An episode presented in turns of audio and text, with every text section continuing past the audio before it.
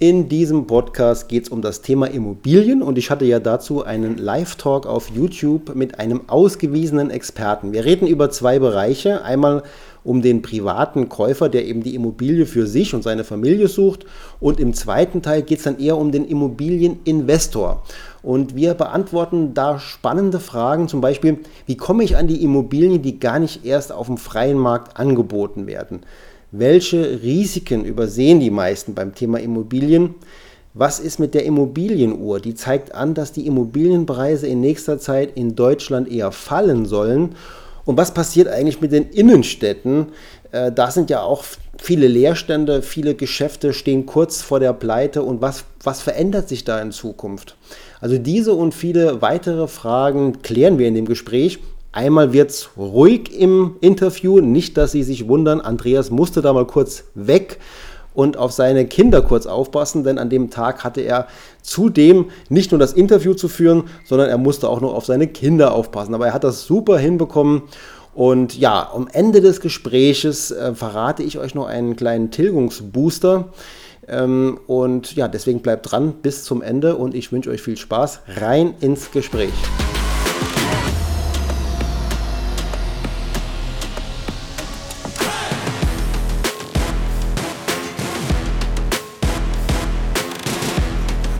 Ja, ähm, wir sind wieder live und heute haben wir einen Experten, wieder mal einen Top-Experten dabei, diesmal aus dem Bereich Immobilien. Es handelt sich um Andreas Wolf. Er ist langjähriger Immobilienfachmann, Immobilienexperte. Er ist gelernter Immobilienkaufmann, Immobilienfachwirt, hat Expertise im Bereich Kapitalanlage, auch speziell für Immobilien, also war da im Portfolio-Management tätig. Und ja, er ist Geschäftsführer der Homburger Immobiliengesellschaft und ja, kann uns auf jeden Fall ganz viele Tipps aus der Praxis mitgeben. Andreas, vielen Dank, dass du heute Abend dabei bist. Vielen Dank für die Einladung, Thomas. Sehr gerne. Und ich habe eine Menge Fragen vorbereitet. Und jeder, der auch live dabei ist, darf gerne Fragen auch live natürlich stellen. Ich gucke, dass ich auch mitbekomme, wenn da eine Frage gestellt wird. Ich musste ab und zu mal auf den. Oh. Jetzt muss ich ab und zu mal hier auf der anderen Bildschirm gucken, um halt zu sehen, wenn eine Frage da gestellt wird, werden wir dann auch versuchen, direkt ähm, zu beantworten. Ich habe das Ganze jetzt ein bisschen aufgeteilt. Wir werden im ersten Teil des Gesprächs über den privaten Käufer reden, der also äh, vorhat, jetzt eine Immobilie zu kaufen oder auch vielleicht zu verkaufen. Und im zweiten Teil des Gesprächs geht es dann halt um den Investor, der eben in Immobilien investiert, um Rendite zu machen. Und Immobilien ist ja im Moment auch ein mal spezielles, ähm, auch vielleicht ein sehr kontrovers diskutiertes Thema. Von daher bin ich sehr froh, dass Andreas uns heute Abend da Rede und Antwort steht und am besten alle meine Fragen heute Abend beantwortet. So, wie sieht es denn im Moment aus für den privaten Käufer? Also ich meine, wir sind jetzt hier in einer Region, hier Saarland, Rheinland-Pfalz. Äh, wie sieht es aus für den privaten Käufer? Ist es im Moment ganz besonders schwer? Gibt es noch was auf dem Markt oder wie sieht es wie sieht's aus an der Front? Also ich denke, dass es ähm, sehr, sehr schwer ist. Ähm, man hat es auch im Laufe der Zeit ähm, vermehrt kennengelernt. Es wird immer schwieriger, hängt einfach damit zusammen. Wir haben eine sehr langfristig anhaltende Niedrigzinslage. Wir haben einen stark wachsenden Immobilienzufluss, was den Markt angeht, aber auch die, die Marktpreissteigerung. Von daher ist es sehr, sehr schwer, was ähm, entsprechendes zu finden, was vor wenigen Jahren vielleicht noch finanzierbar war, ist heute ein Stück weit ähm, schon wieder fast ähm, nicht finanzierbar. Ähm, hängt damit zusammen, dass die Banken das teilweise auch sehr restriktiv sehen ähm, und man mittlerweile dazu neigt, ähm, Kaufpreise zu bezahlen, die vielleicht nicht adäquat sind, ähm, so ein bisschen Liebhaberei betrieben wird und viele Immobilien natürlich aufgrund dessen, dass der Markt so heiß ist, auch unter der Hand gehandelt werden. Und das ist oftmals auch ein Problem. Was heißt das genau? Also unter der Hand, dass die Immobilien gar nicht erst ähm, veröffentlicht werden? Genau, die kommen gar nicht ähm, groß an den Markt, sondern werden ähm, sogenannt off-market gehandelt ähm, von Maklerkollegen oder aber auch von Privat.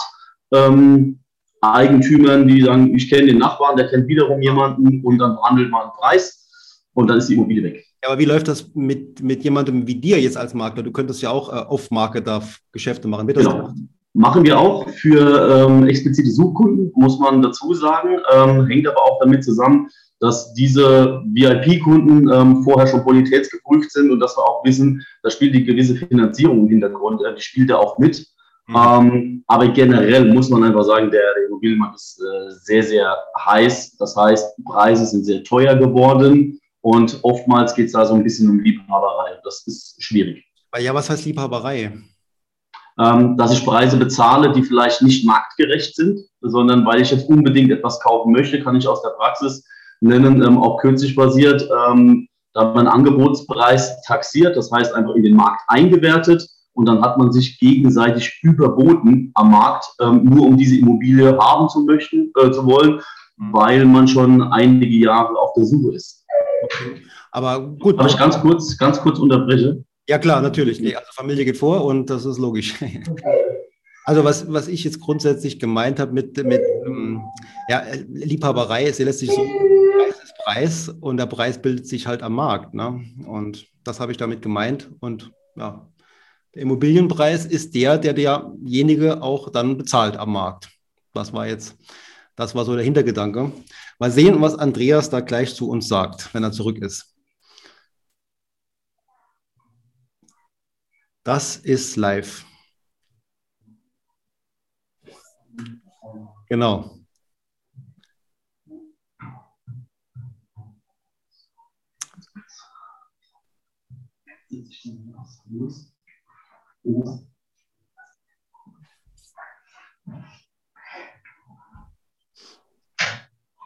Da ist er. So, Thomas. Entschuldigung. Gar kein Problem. Nee, nee, also die Pause ist doch gut, um nochmal alles äh, vielleicht mal sacken zu lassen, was du schon gesagt hast. nee, kein Thema. Also die Frage war mit der Liebhaberei, das, da habe ich mich ein bisschen dran, dran gestört an der Bezeichnung, weil es ist halt so, naja, wir haben halt einen Verkäufer und wir haben einen Käufer. Ja. Und äh, da trifft sich halt dann irgendwo der Preis und das Absolut. ist dann halt der Marktpreis. Ne? Ob das jetzt, wenn es jemand gibt, der es bezahlt, dann ist es irgendwo marktgerecht. Genau, also Liebhaberei, um da nochmal ganz kurz anzuknüpfen, ähm, soll gar kein böses Wort sein, sondern einfach, dass man ähm, ein ganz kurzes Praxisbeispiel ähm, da auch nochmal zu nennen. Man hat einen Angebotspreis, den Angebotspreis hat man dann irgendwo dann auch verhandelt und dann werden die Angebotspreise nochmal überboten, ähm, nur damit man kaufen kann. So, und jetzt hat man folgendes Problem. Ähm, wenn man über entsprechende Liquidität verfügt, ähm, kann ich mit diesem Angebot mitgehen. Wenn ich das Ganze aber voll finanzieren muss, ähm, komme ich irgendwann in die Problematik, ähm, dass die Bank mit ins Spiel kommt, die Beleihungswertermittlung natürlich machen und die Bank aber dem ganzen Angebot äh, mit dem Angebot nicht d'accord ist und die Bank dann wieder einen Rückzieher macht. Das heißt, ich habe einen Angebotspreis irgendwo nach oben getrieben, wohl wissend, dass er vielleicht aber auch gar nicht haltbar ist. Und so werden ähm, Preise gebildet, die nicht unbedingt förderlich sind für, für den Verkaufsprozess natürlich, für Käufer und Verkäufer. Okay, also eine ganz üble Situation für einen Käufer eigentlich. Also genau. Also ich finde jetzt ein Haus, das mir jetzt zusagt und jemand hat einen Preis aufgerufen. Da geht man ja normalerweise davon aus, ein bisschen verhandeln kann man vielleicht noch, ne? Ähm, aber ist das aktuell noch möglich überhaupt? Also jetzt kann man jetzt vielleicht ja, sagen, aber. Also es kommt auf die Immobilie an, ähm, Thomas. Ähm, ich sage mal, das Marktgängige, was vielleicht irgendwo zwischen 200.000 und 300.000 Euro liegt, ähm, ist sehr, sehr schwierig ähm, zu bekommen. Aber wenn wir jenseits der 500.000 Euro sprechen, ist es natürlich, da stehen die ähm, Interessenten jetzt nicht unbedingt Schlange. Ähm, ist ein bisschen abhängig davon, was möchte ich kaufen. Okay. Ähm, wo sind die eigenen Vorstellungen? Okay, weil eben auch weniger Käufer in dem höheren Preis genau. dann da sind. Ne? Ja, äh, also sogenannte Schnäppchen äh, kann man dann wahrscheinlich so auf dem normalen Markt, vermute ich jetzt mal, nicht mehr finden. Schnäppchen ist immer ein bisschen ähm, schwieriges Wort. Ähm, der eine, für den einen ist ein Schnäppchen, wenn er günstigstmöglich einkauft, für den anderen ist es, wenn er sagt, naja, mir ist die Immobilie so viel wert, aber ich bin froh, dass ich sie habe. Ähm, also unheimlich schwierig ähm, zu differenzieren, was ist tatsächlich ein Schnäppchen. Ähm, weil, wie gesagt, der eine ist froh, dass er überhaupt was hat ähm, und der andere sagt, günstigst möglich ist für mich das Schnäppchen. Ähm, also unheimlich schwierige Angelegenheit. Da kommen wir später im Investmentbereich nochmal ähm, dazu, dann ist es mal ein bisschen expliziter. Aber ich denke, ein echtes Schnäppchen ist so fast nicht mehr zu erzielen ähm, auf dem heutigen Markt, weil ich glaube, auch jeder Privatverkäufer, ähm, Eigentümer weiß mittlerweile um die Marktsituation und versucht natürlich den Preis irgendwo äh, zu maximieren. Klar. Naja, okay. Ähm, wie ist es jetzt grundsätzlich, wenn ich auf der Suche nach einem Haus bin? Was sind so die wichtigsten Kriterien, auf die ich achten sollte als privater Käufer? Man sagt ja immer Lage, Lage, Lage. Ne? Also Lage ist klar, Lage ist bestimmt wichtig, aber wenn man an die Lage passt, was, was sind die nächsten wichtigsten Dinge, die ich auf jeden Fall überprüfen muss?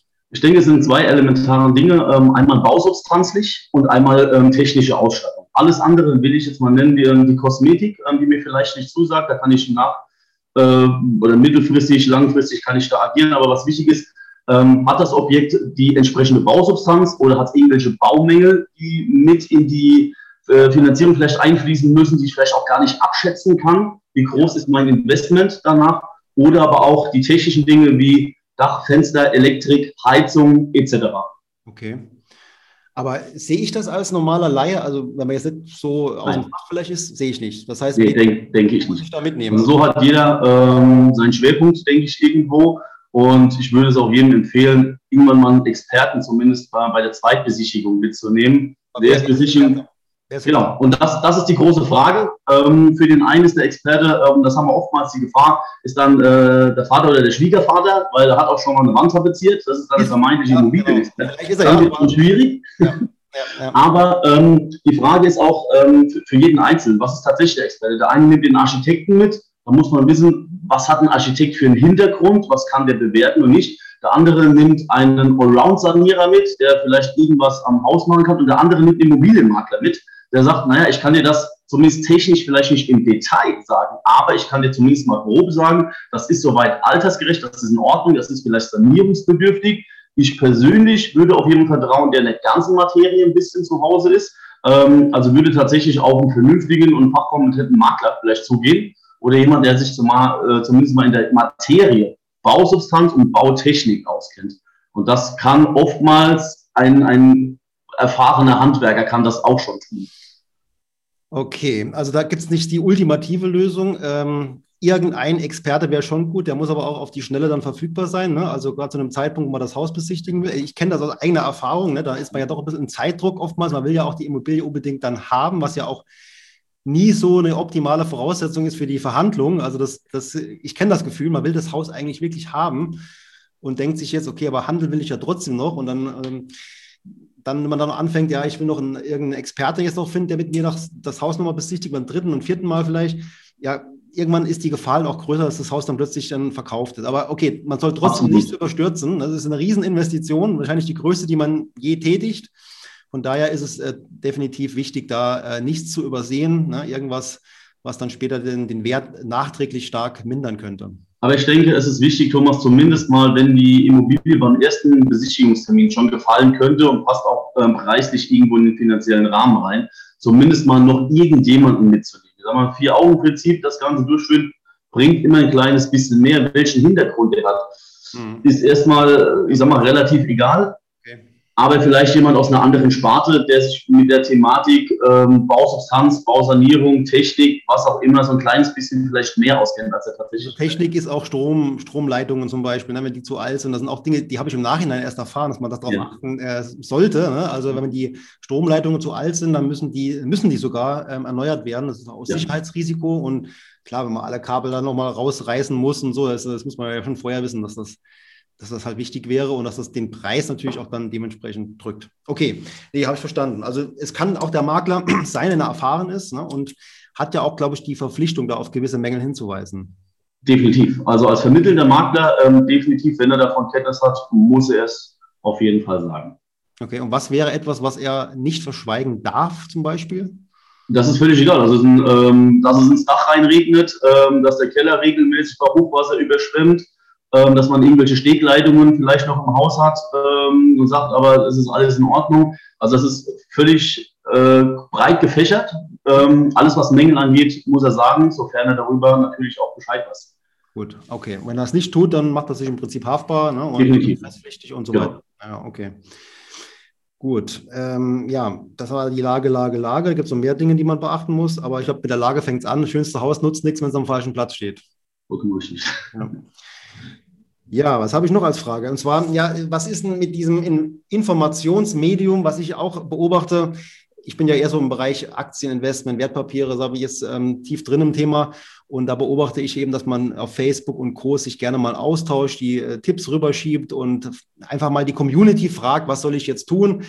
Ist halt für mich manchmal unverständlich, was man da für Fragen stellt. Teilweise sind die Antworten noch viel abenteuerlicher. Wie ist denn das im, im Immobilienbereich? Ist das ähnlich mittlerweile?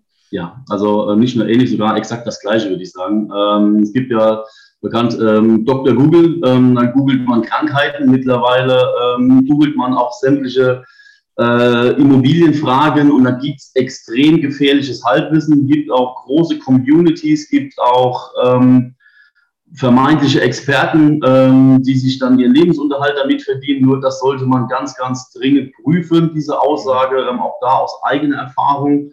Ähm, auch weil ich mich in ähm, sämtlichen Communities auch mal bewege, mal querlese, einfach Interesse halber.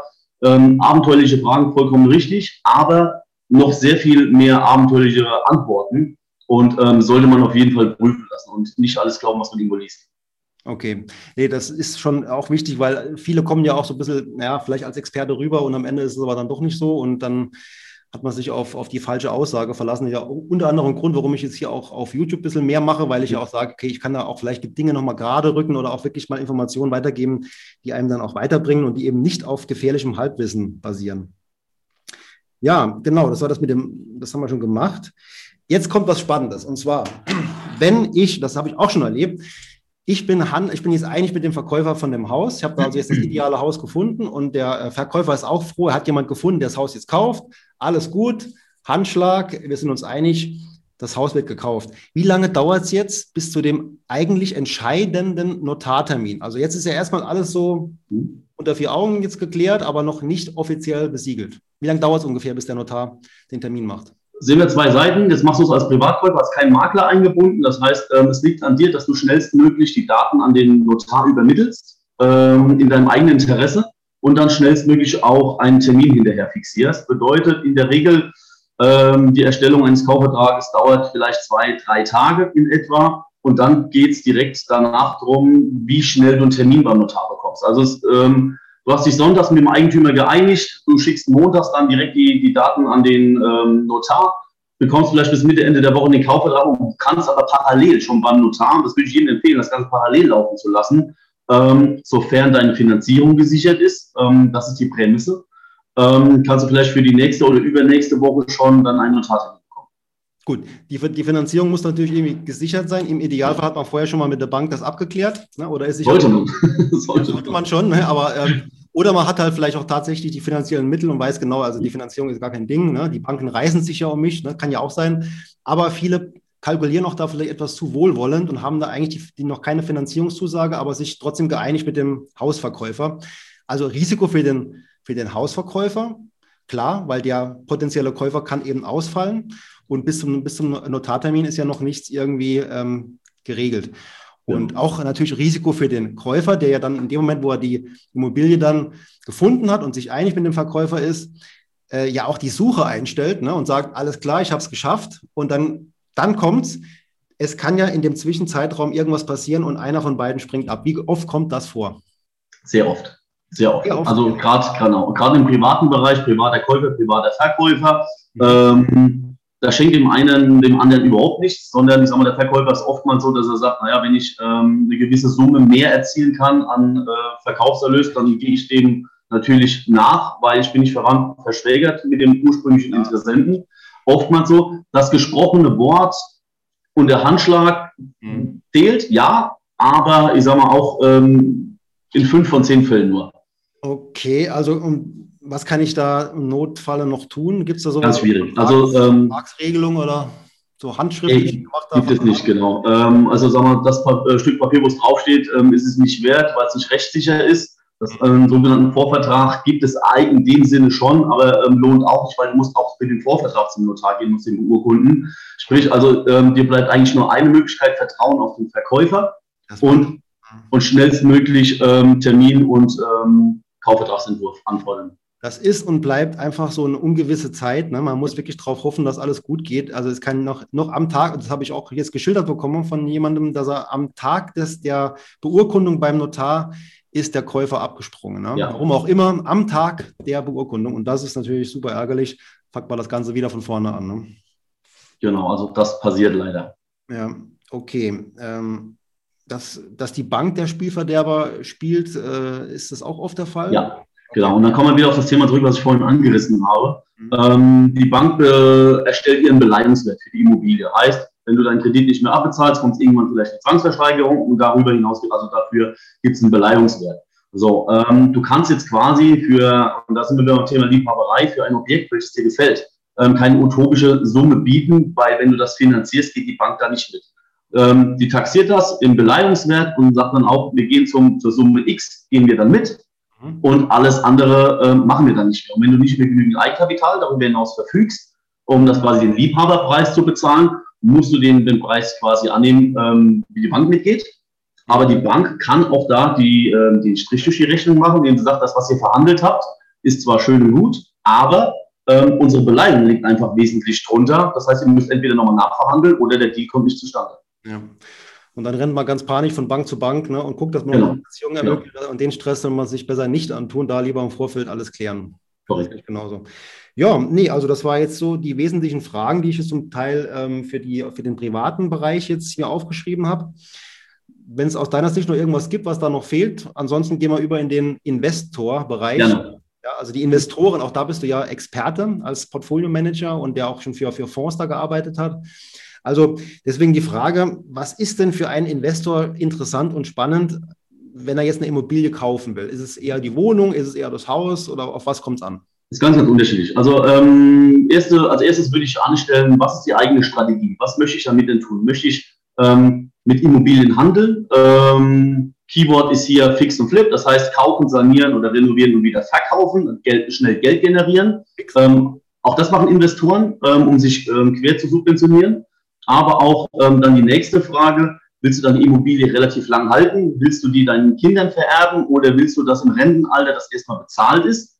Oder ähm, dann Standpunkt C, dass du sagst, naja, in zehn Jahren soll das alles bezahlt sein und ich möchte relativ früh eigentlich aussteigen, müsste höchstmögliche Rendite haben. Also das ist so die, der, die Standpunktanalyse erstmal. Was willst du machen? Ja, ich glaube, viele wollen einfach das, ähm, ja, so Stichwort, was man immer wieder hört, Beton, Gold, als wäre das jetzt irgendwie äh, was total sicheres. Also so bitte damit irgendwie suggeriert. Ne? Und dann einfach als Investment, ich investiere mein Geld und bekomme jeden Monat meine Miete und habe dann halt daraus irgendeine Rendite. Das, das ist so das, was vielen auch vorschwebt. Mhm. Ähm, und, und da muss man auch ganz ganz streng mal durchrechnen, ne? was habe ich für Kosten, laufende Kosten, die ja auch vielleicht unterschätzt wird, ne? also Instandhaltungskosten können ja nochmal die Rendite zerhageln, genauso wie Mietausfälle. Trotzdem kann eine Immobilie auch eine interessante Anlage sein. Ne? Aber da gibt es ja verschiedene Dinge auch zu berücksichtigen. Genau, also für den klassischen Anleger, ähm, der irgendwo zwischen Aktie, ETF, ähm, Immobilien ähm, irgendwo schwebt, ist es natürlich interessant, vielleicht erstmal ähm, die eine oder andere Eigentumswohnung zu kaufen, auch sich da mal ein bisschen Erfahrung ähm, einzuholen. Und dann würde ich aber empfehlen, dass die irgendwo zwischen 4 und 6 Prozent am Anfang 4 und 6 Prozent, aber jetzt nach Kosten. Ne? Netto-Rendite, ja. Also Grundsteuer ist da mit abgezogen, da ist dann ähm, der Notar. Genau. Mhm. Dann, äh, was haben wir noch? Die, ähm, also die, ähm, diese Rücklage, die man auch dann bei einer Eigentumswohnung beispielsweise jeden Monat abführen muss. Korrekt, genau. Ähm, ja, und Finanzierungskosten und so weiter. Okay, und so dann muss man dann gemessen an der äh, Kaltmiete muss man dann gemessen am Investitionsvolumen noch eine Rendite haben von 4 bis 6 Prozent. Genau. Ähm, Gibt es davon noch auf dem Markt im Moment nicht so viel, ne? Äh, mehr Vierer, mehr Vierer als Sechser. Ja. Ähm, es ist natürlich aber auch standortabhängig. Ähm, viele Immobilienleihen, die gerne investieren möchten und sich so ein bisschen hereinschnuppern wollen in den Markt, gehen natürlich irgendwo in die, in die Innenstadt, in gefragte Städte, jetzt wenn wir hier im Saarland sprechen, Saarbrücken, Saarlouis, Homburg, Stadtmitte, ähm, die gerne ein bisschen Risiko äh, betreiben möchten, gehen natürlich in wirtschaftlich schwache Strukturen, gehen auch gerne an den Ortsrand. Da kann ich natürlich höhere Renditen erzielen, habe aber immer wieder das Risiko der Nachvermietbarkeit. Also muss das so ein bisschen abwägen. Innenstadtlage lässt sich mit Sicherheit sehr viel besser nachvermieten als strukturschwache Regionen oder Ortsrandregionen. Ähm, habe dafür aber meistens relativ geringe Renditen, weil die Preise einfach höher sind. Ja, und äh, ich meine, es gibt ja auch noch andere Lagen, wo man jetzt sagt, ähm, München, Berlin und so, da ist ja, ja keine 4, 4 bis 6 Prozent mehr drin. Ne? Nein, also genau. Also in Metropolregionen, Ballungsgebiete, da haben wir irgendwo, sind wir bei 2, vielleicht 3 Prozent. Ähm, wobei man auch sagen muss, wenn man irgendwo bei 5 Prozent liegt, ähm, ist das irgendwo die Rendite, äh, ist eine Nullnummer. Das heißt, ich habe keine Einnahmen, aber auch keine großen Kosten. Wenn ich bei 3 bis 4 Prozent liege, muss ich schon ein gewisses Eigenkapital nachschießen, was ich auch gerne investieren möchte. Wenn ich dann aber wieder über den 5 Prozent bin, ähm, 6, 7 vielleicht, dann habe ich auch einen entsprechenden Cashflow dabei. Hm. Ja, also irgendwann macht es ja auch keinen Sinn mehr, eine Immobilie zu kaufen, ne, wenn man dann am Ende ja vielleicht sogar eine Minusrendite hat. Nein, genau. Ja, ja, gut, einmal, du brauchst ein Abschreibungsobjekt. es spekulieren ja auch viele drauf, dass der Mietpreis, dass das äh, Immobilienpreis immer mehr steigt. Die sagen sich vielleicht, ich mache jetzt zwar keine ähm, Rendite mit dem Mieteingang, aber ich weiß, weiß genau, in einem Jahr ist, das, ist die Immobilie halt viel mehr wert als jetzt. Und mhm. das ist, glaube ich, äh, gefährlich, ne, davon ja. immer auszugehen. Ja. Denn es gibt etwas wie den ähm, die Immobilienuhr nennt sich das, ja. Und ich, ich habe da was, was dabei. Und zwar, ich halte das mal frei, ähm, dass man das sieht. So, müsstest du jetzt auch sehen. Ja. Mhm. So, die Immobilienuhr. Und die zeigt an, die ist jetzt nicht ganz aktuell, die ist jetzt vom vierten Quartal 2020. Ich habe leider keine aktuellere gefunden. Und die zeigt ja für einige Metro Metropolen an, ja, dass es kurz vor zwölf ist praktisch. Ne? Also hier sind, haben wir Berlin, Brüssel, Köln, Frankfurt, also hier äh, auch Stuttgart ist mit dabei äh, und auch andere europäische Metropolen. Und die sind kurz davor, in einen Bereich zu gehen, wo der Mietpreis auch beschleunigt zurückgeht. Ja. Also nach der Uhr. Ich meine, eigentlich ist ja nichts so fest planbar. Ich meine, wenn das genau jeder wüsste, ne, dann könnte man ja, das wäre ja zu einfach. Aber letztlich zeigt diese Uhr schon an, es gibt eben auch Zyklen und die werden dazu führen, dass eben der Preis irgendwann auch wieder fällt und da hat man keine Mietrendite und hat sogar noch fallende Preise der Immobilie und dann ist man als Investor natürlich eher ja, äh, auf der Verliererseite. Ne?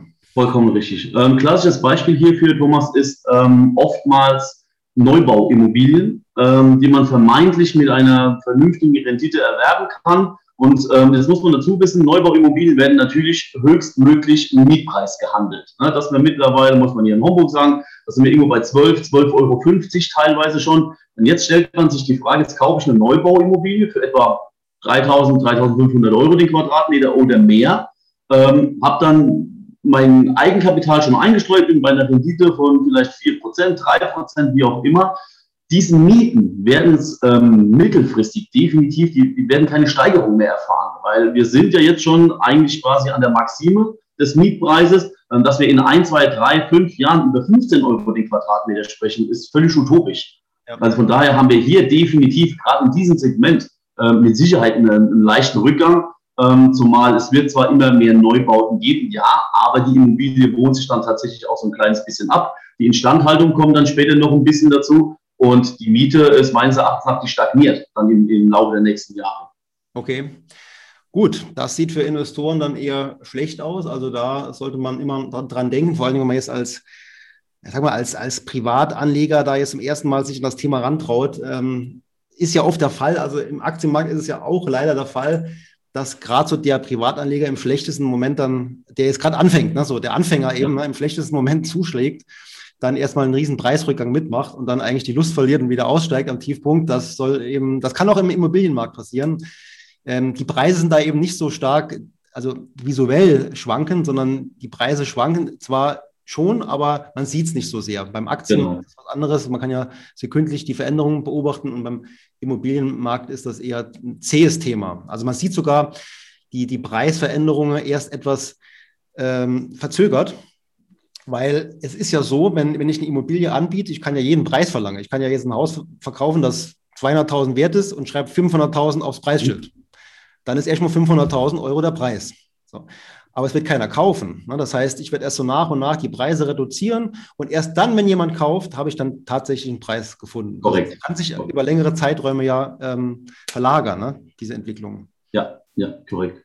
Und deswegen wird man nicht, wird man es nicht sofort sehen, sondern etwas etwas zeitverzögert. Es gibt nur etwas, wo man eben beobachten kann, ist die Umlaufgeschwindigkeit. Also wie schnell werden die Immobilien verkauft? Mhm. Ähm, kann man da was beobachten? Dauert es etwas länger oder geht es immer noch relativ schnell im Moment? Oder gibt es da irgendwas? Mein, mein, Empfinden ist, dass es schneller denn je geht momentan. Okay. Ja, also das ist mein persönliches Empfinden und das auch in, in jeglicher Sparte. Also ähm, Eigenheim für, für die kleine Familie oder auch Kapitalanlagen, die kleine Eigentumswohnung, aber momentan extremst ähm, natürlich irgendwo am Markt gefragt sind, äh, Mehrfamilienhäuser. Mhm. Ähm, zur, zur Stabilität äh, des, des, nachhaltigen Invest natürlich. Ne? Dass man sagt, man hat jetzt hier ein Fünf- oder ein Zehn-Familienhaus gekauft, ich bin alleiniger Eigentümer, ich muss mich mit keinen anderen ähm, Eigentümern rumärgern, wenn es um irgendwelche Investitionen geht.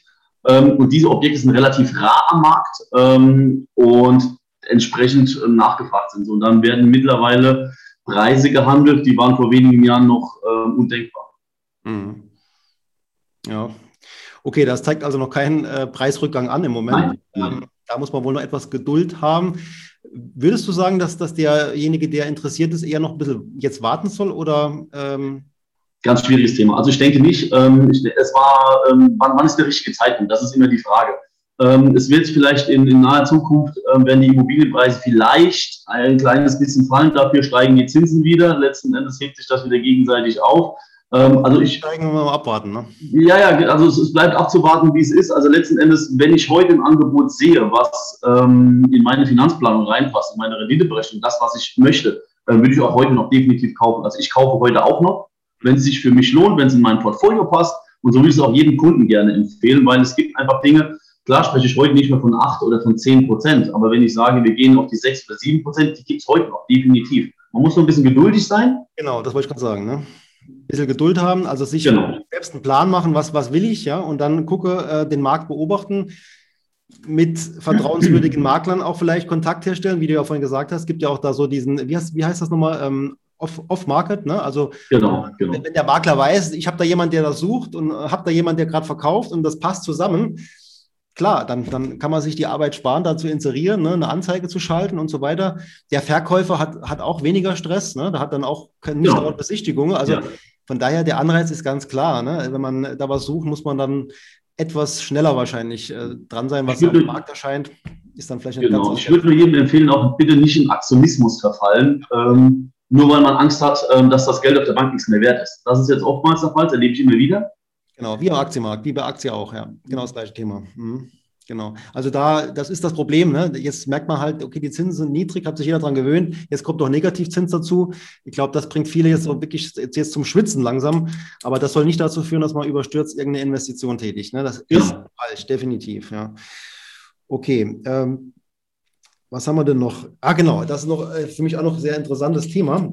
Und zwar, wie siehst du die äh, Entwicklung in den Innenstädten, äh, gewerbebereichmäßig, also Fußgängerzonen und so? Also ich sehe da wirklich Probleme kommen und sehe auch viele Leerstände schon. Was ist da deine Idee? Ähm, also es wird definitiv, ähm, ich glaube, weiter so bleiben, wie es momentan ist. Ähm, die Gassen werden relativ leergefegt sein. Ähm, hängt mit Folgen zusammen. Ich habe zwar einige Mieter, die sich vielleicht dann noch interessieren, aber es bleibt schwierig, aber ich habe wenige Investoren. Ähm, das heißt, ähm, auch Gewerbeflächen werden sehr, sehr oft angeboten momentan zum Verkauf. Keiner möchte investieren, weil jeder aufgrund der momentanen Lage ähm, gar nicht weiß, ist das irgendwie für mich ein lukratives Geschäft oder auch nicht. Also ich glaube, das ist... Dann? Gehen die Preise runter in dem Bereich? Ich denke ja. Ich ähm, denke, dass die Gewerbeimmobilien ähm, sich wesentlich ähm, Mietpreis, aber auch kaufpreistechnisch ähm, nach unten korrigieren werden mhm. weil mittlerweile auch viele Vermieter froh sind, dass sie überhaupt jemand haben, der Miete bezahlt. Ja. Und das hängt an der jetzigen Situation einfach. Mhm. Das ist klar.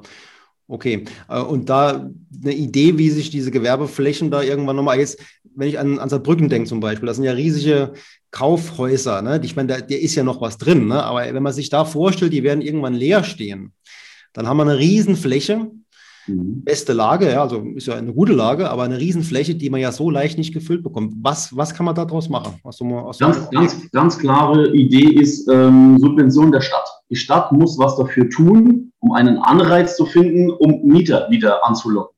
Und wir müssen Eigentümer ähm, einfach subventionieren mit irgendwelchen Fördergeldern oder Fördermaßnahmen, mit egal mit was, ähm, aber ich muss ähm, den Vermieter irgendwie dazu bekommen, zu sagen, okay, ich will wieder vermieten und ich brauche auch einen vernünftigen Mieter, aber ich kann nicht immer alles investieren. Du musst wissen, wenn du eine Gewerbefläche hast, die passt natürlich nicht auf jeden, sondern die muss individuell angepasst werden auf den jeweiligen Mieter. Und das sind oftmals Investitionskosten für den Vermieter.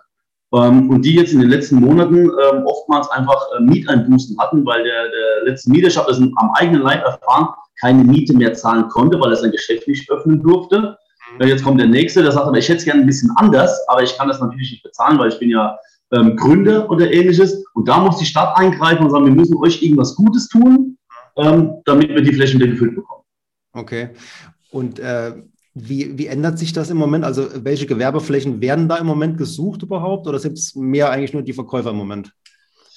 Es ist ganz, ganz schwierig. Also momentan, äh, meine Erfahrung ist, dass es irgendwelche Flächen sind, so um die 100 Quadratmeter für, es sind viele Startups dabei. Wir sagen, naja, wir machen aus der Krise, machen wir jetzt, wir untersuchen das Ganze mal und keiner weiß, was daraus wird. Ähm, die Etablierten schließen oder gehen woanders hin oder machen es dann plötzlich von zu Hause, im Onlinehandel.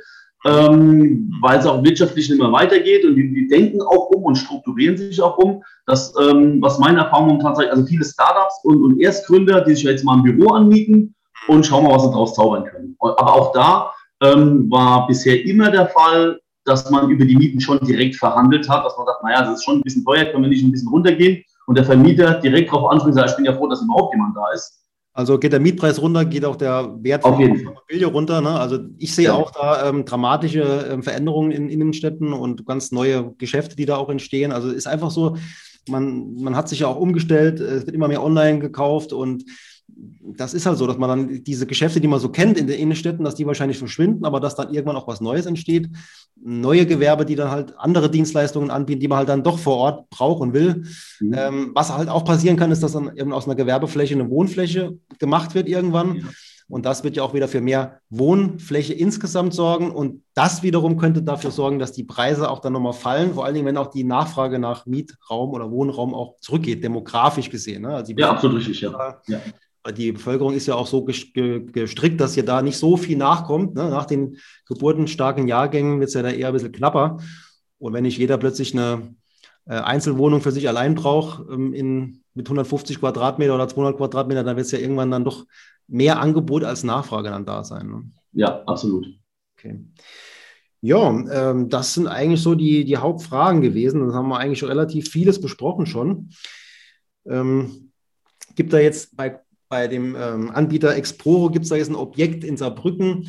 Äh, das ist, äh, ja, da kann man eben als sagen wir, Kleininvestor kann man da investieren.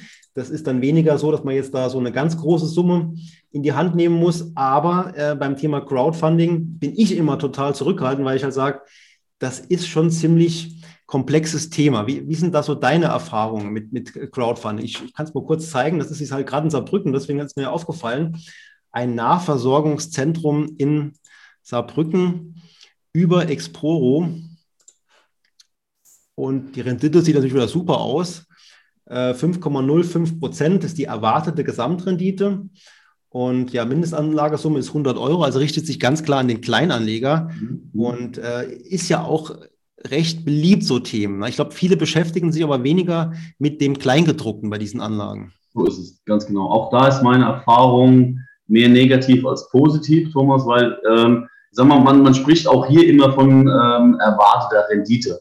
So, das hört sich erstmal schön an. Klar ist das ein bisschen schön Rechnerei, das Ganze. Letzten Endes, wenn man irgendwann sagt, naja, es wird doch alles ein bisschen teurer, schrumpft natürlich auch die Rendite irgendwo, das, äh, das Erwachen ist dann negativ. Letzten Endes ist es so, ich muss, wenn ich ähm, so ein Crowdfunding mit äh, betreibe oder dort mit investieren will, ich muss einfach ähm, für mich persönlich komplett wissen, wer steckt dahinter.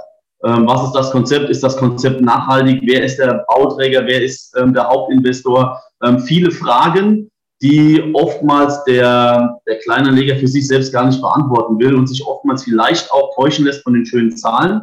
Ähm, Zahlen lösen sich immer ähm, irgendwo hinkritzeln, aber man sollte schon sehr, sehr gut nachforschen, was dahinter steckt, weil es sieht erstmal schön aus. Wenn es so einfach wäre, ähm, brauchen Sie kein äh, Crowdfunding.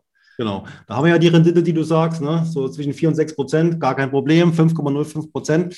Ich empfehle halt jedem, weil hier auf der Seite findet man wirklich ja eher so die positiven Zahlen. Wer das durchliest, sagt, Rendite ohne Risiko, nichts wie rein. Ne? Es gibt einen Verkaufsprospekt, äh, da kann man sich einfach mal den Bereich Risiko und Kosten durchlesen. Und dann weiß man schon mehr. Ne? Mhm. Nicht, dass das jetzt per se immer schlecht ist, aber dann weiß man schon mal mehr. Da stecken viele versteckten Kosten mit drin und äh, die Risiken sind auch nicht zu verachten. Steht eigentlich im Verkaufsprospekt immer ziemlich ausführlich drin. Nur ist das halt hier zum Beispiel, ich kann es mir jetzt hier nicht runterladen. Ne? Oder vielleicht unten, vielleicht doch Basisinformationsblatt.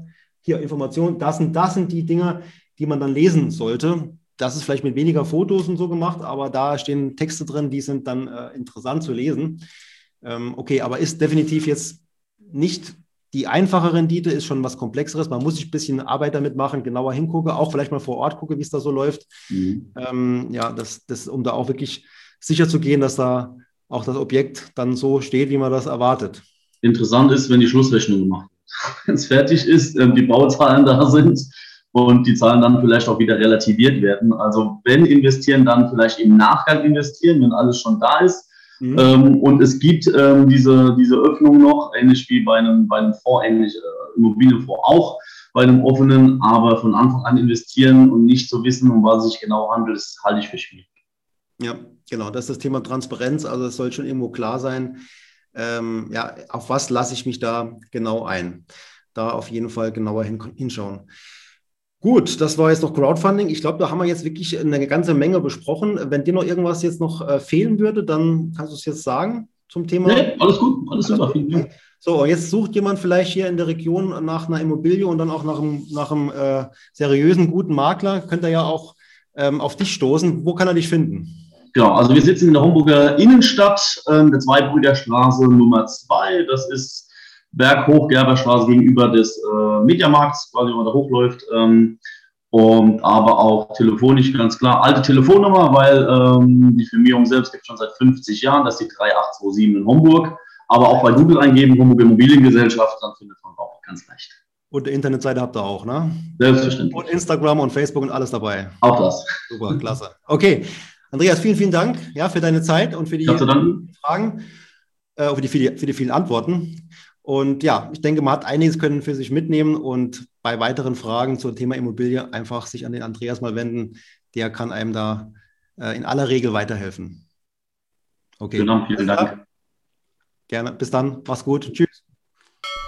Das war das Gespräch mit Andreas Wolf. Ich hoffe, da war viel Interessantes für euch dabei. Jetzt kommen wir noch zu dem versprochenen Tilgungsbooster. Wenn man eben seine Finanzierung hat, dann geht es ja auch immer um die Tilgung. Wie viel tilge ich? Und aktuell zahlt man ja auch sehr wenig Zins. Das heißt, man erspart sich mit der Tilgung ja auch keinen allzu hohen Zins und deswegen ist die ist die Überlegung, die ich da anstoßen will, einfach die Tilgung möglichst niedrig anzusetzen. Klar, dann, dann zieht sich die Finanzierung zunächst mal rechnerisch sehr stark in die Länge. Aber nehmen wir an, ihr wolltet äh, 1500 Euro im Monat zurückbezahlen und könntet aber auch nur 1000 Euro zurückbezahlen, dann, sollt, dann solltet ihr diese 500 Euro Differenz natürlich nicht verjubeln, sondern diese 500 Euro sollten dann in einen ETF-Sparplan investiert werden, Monat für Monat. Da kommt eine ganz schöne Summe zusammen und die Rendite ist ja auch nicht verachtlich, wenn man langfristig spart.